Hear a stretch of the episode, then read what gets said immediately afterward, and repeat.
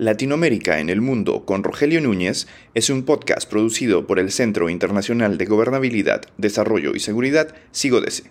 Visite nuestra web en sigodese.com.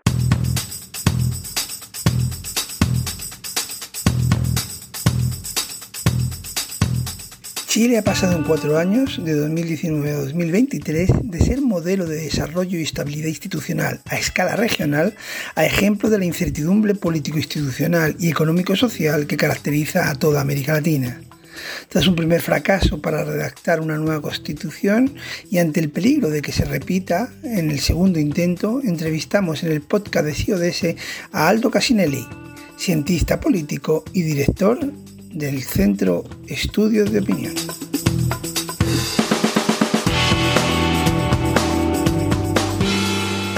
Pues tenemos con nosotros a Aldo Casinelli para hablar de la situación política en Chile. Chile siempre ha sido un modelo de desarrollo institucional y, de, y de estabilidad política, sin embargo, vive desde 2019 una situación bastante peculiar. Tras fracasar el primer intento constitucional, parece que nos abocamos a otro fracaso constitucional de, de reforma o de nueva constitución.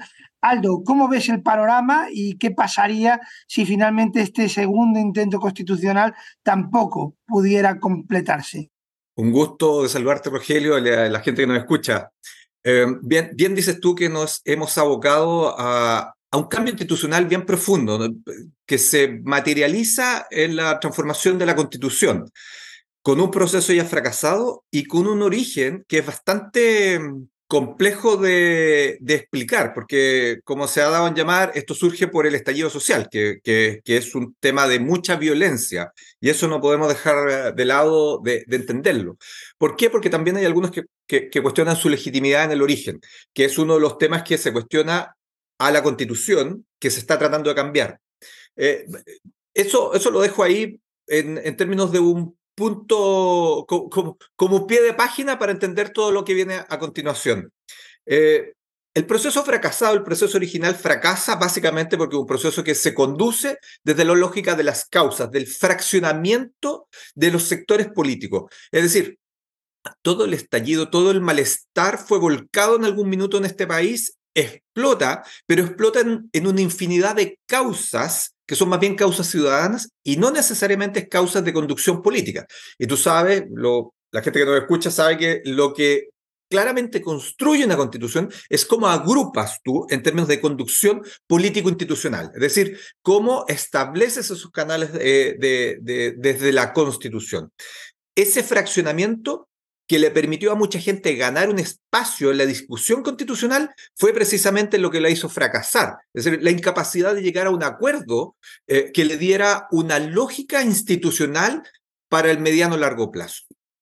Y por lo tanto no fue extraño la, derrota del 62%, 64% que, que, que obtuvo el rechazo a ese proyecto constitucional, que era eh, para quienes lo lideraban, era un proyecto que iba a transformar, transformar el mundo desde Chile.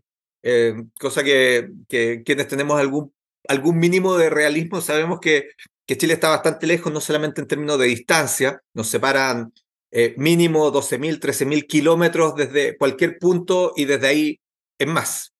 pero también nos separa mucho en términos de la, de la construcción del derecho constitucional. Bueno, eso es el primer proceso.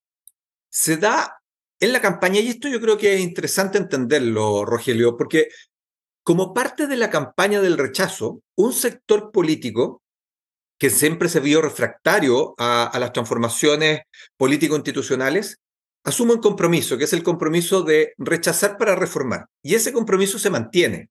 Y por eso que estamos hoy día en un segundo intento, en un segundo intento de realizar, de elaborar un proyecto constitucional que va a ser sometido a plebiscito el 17 de diciembre próximo. Y aquí sí es un proyecto donde la política, la política como sector político, toma el control muy distinto del otro que uno lo puede diferenciar, que era, que era más bien ciudadano. Y es el proyecto que estamos, que estamos viendo hoy día, con, con, un, con, una, mm, con una formulación, con un tramado, si tú quieres, con una gobernanza que se le entregó bien compleja, pero que hasta el minuto ha funcionado. No es tan atractivo, no es eh, algo que llame la atención. No es tan llamativo, no es espectacular. Aquí no hay gente bailando en, el estrado del Congreso, no hay gente que entra disfrazada. No, la gente va de corbata, em, se prepara, lee mucho. Eh, es bastante fome y por lo tanto la ciudadanía ha tenido una distancia. Pero esto también se da por el ambiente, o sea, la efervescencia que tuvimos hace dos años atrás, junto con la pandemia, saliendo de, ella, es, completamente distinta a lo que vemos hoy día. Hoy día en Chile eh, el tema económico es un tema eh, importante. Eh, tenemos un, un, problema económico, un problema de empleo que se va agudizando con el tiempo. tenemos un problema de seguridad una, una presencia del crimen organizado transnacional muy fuerte y tenemos un gobierno que lamentablemente es bastante poco eficiente en la gestión del Estado. Em, creo que esos elementos hacen además que, la población se retraiga de esta discusión política y diga, ¿sabe qué? nuestros problemas no están en la Constitución, están en otro sector, seguridad, como te digo, el tema de educación, el tema de salud, el tema de empleo, el tema previsional, y no están acá. Eh, pero yo creo que eso, eh, si bien puede ser visto como algo complejo, perjudicial, yo creo que es precisamente lo que le, le da... le da un espacio a la política para resolverlo. Yo, yo soy un convencido que este proceso puede terminar bien, puede terminar en, un acuerdo eh, político institucional de las distintas fuerzas de representación política, de todo, de todo el espectro político, eso, eso es muy interesante, donde eh, todos los actores queden eh, no satisfechos.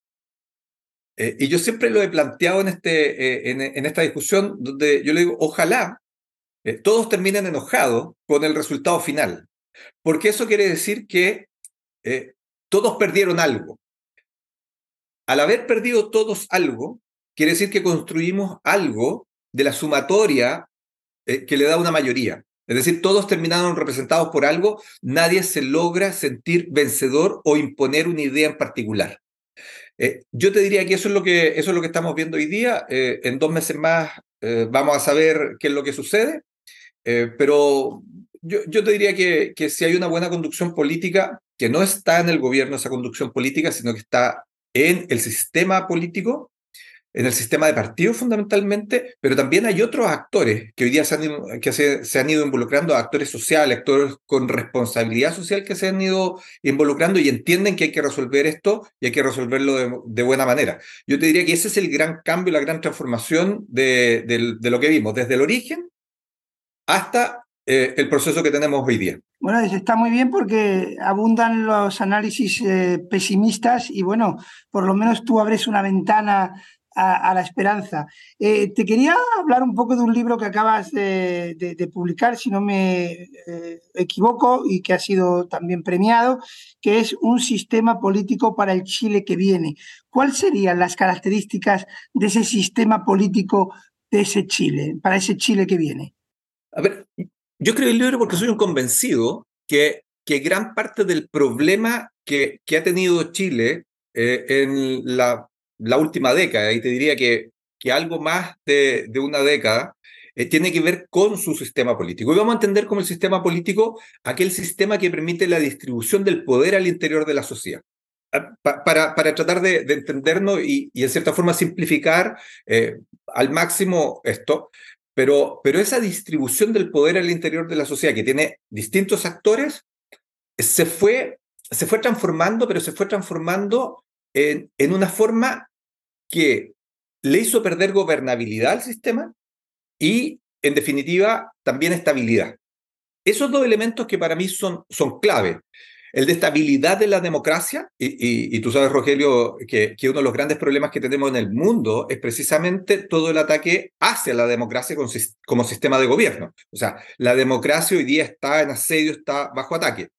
Punto uno. Y por lo tanto, si, si la estabilidad democrática es un problema y a eso le, le agregamos un problema de gobernabilidad democrática, es decir, la capacidad que tienen los gobiernos de solucionar a través de políticas públicas aceptadas, compartidas, pero además implementadas en tiempo y forma, eh, tenemos un problema aún mayor, porque tenemos la insatisfacción de los ciudadanos, de la gente, de, de, la población respecto de este sistema de gobierno. Entonces, yo ahí es donde situó, situó el, el, el esfuerzo de, tratar de entender lo que, lo que teníamos, porque eh, eh, parte del libro es un estudio comparado eh, entre Chile, Perú, Chile, Chile, Uruguay y Argentina como coaliciones. esto que yo denomino la difícil combinación de tener coaliciones de gobierno en regímenes presidenciales. Las coaliciones de gobierno, tú lo sabes bien, se dan básicamente en regímenes parlamentarios. Bueno, pero en Chile se dio una coalición de gobierno en, en un régimen presidencial como fue la concertación.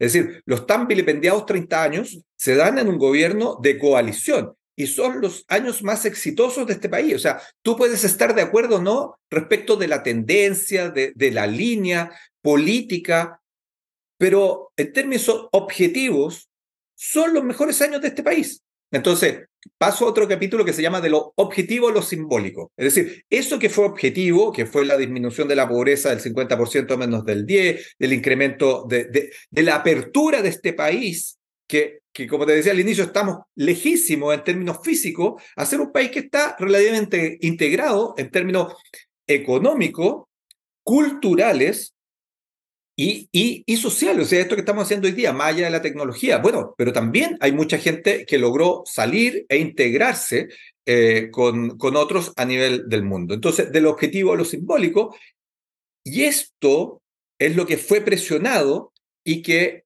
dio pie al estallido. Pero bueno, vamos viendo cuáles son esos cambios al, al aparataje, al, al aparataje político.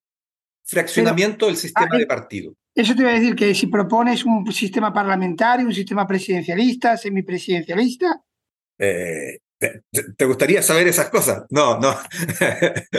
no, no. Mira, e, este libro, si bien es un ensayo, eh, lo hice, es un ensayo, es, es decir, es mi opinión, pero está lo hice como desde la lógica académica, está muy bien documentado y lo que yo lo que yo trato de hacer es entregar las herramientas. Yo creo que en Chile hoy día un régimen o un sistema parlamentario no, no sirve. Yo creo que en Chile necesitamos tener un régimen presencial, pero un régimen presidencial que se conduzca, que tenga una que no tenga un nivel de asimetría tan alto con el, con el legislativo como el que tiene hoy día, pero sí que hay un conductor responsable.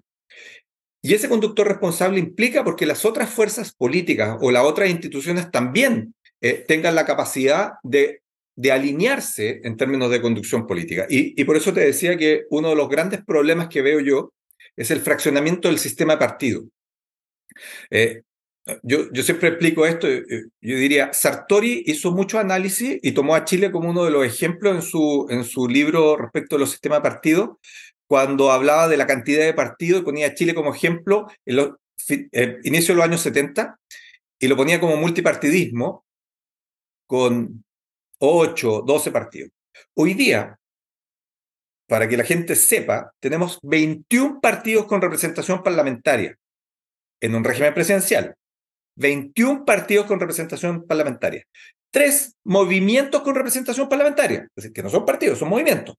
Y tenemos 36 diputados adscritos, independientes, adscritos a alguna bancada, en un total de 155 diputados.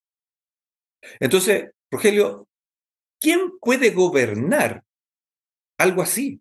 ¿Quién puede, puede poner de acuerdo para, para lograr una mayoría en el Congreso para sacar una ley?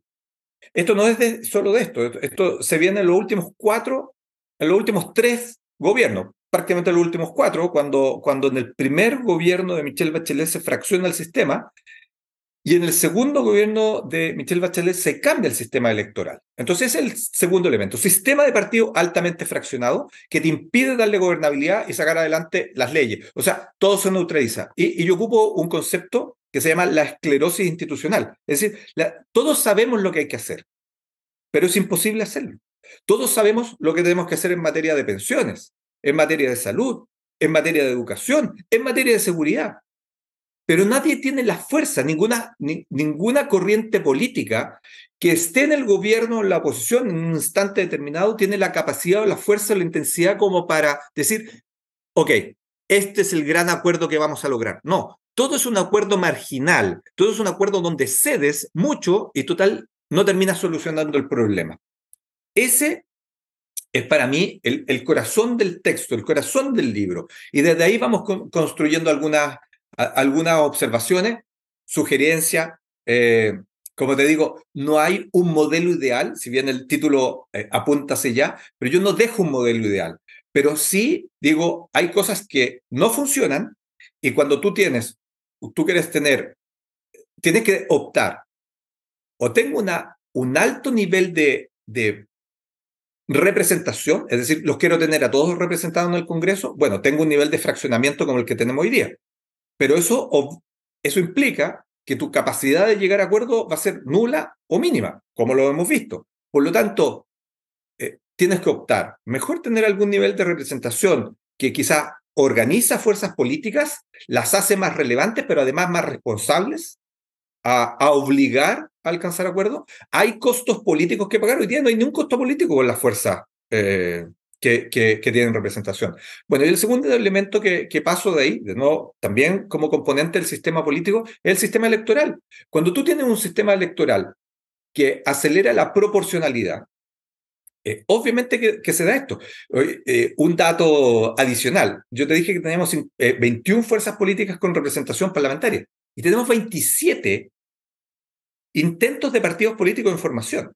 Entonces, cuando uno dice, oye, el desprestigio de la política, y todos se llenan la boca con el desprestigio de la política, ¿por qué tanta gente quiere hacer partidos políticos? ¿Por qué tanta gente quiere participar en términos políticos? Voy a hacer una crítica y la hago, la voy a hacer, Rogelio, muy, muy en silencio, cosa que nadie nos escuche, eh, que lo que, no, lo que uno termina haciendo, lo que uno termina viendo es que eh, terminas teniendo fuerzas muy pequeñas que se transforman en una lógica de, de pymes políticas, de pequeñas y medianas empresas en torno a la política, entendiendo que además tiene financiamiento público e injerencia en la toma de decisiones, que impacta en el funcionamiento privado.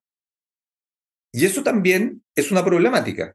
Eh, yo, yo ahí también entro en la lógica de que mm, no podemos tenerlo todo, no podemos tener representación y participación, no podemos tener una proporcionalidad absoluta y, querer tener un nivel de gobernabilidad alto. Algo tenemos que dejar de lado o seguir conduciéndonos como estamos. El sistema electoral también eh, contribuye a esto. El sistema de financiamiento también contribuye a esto.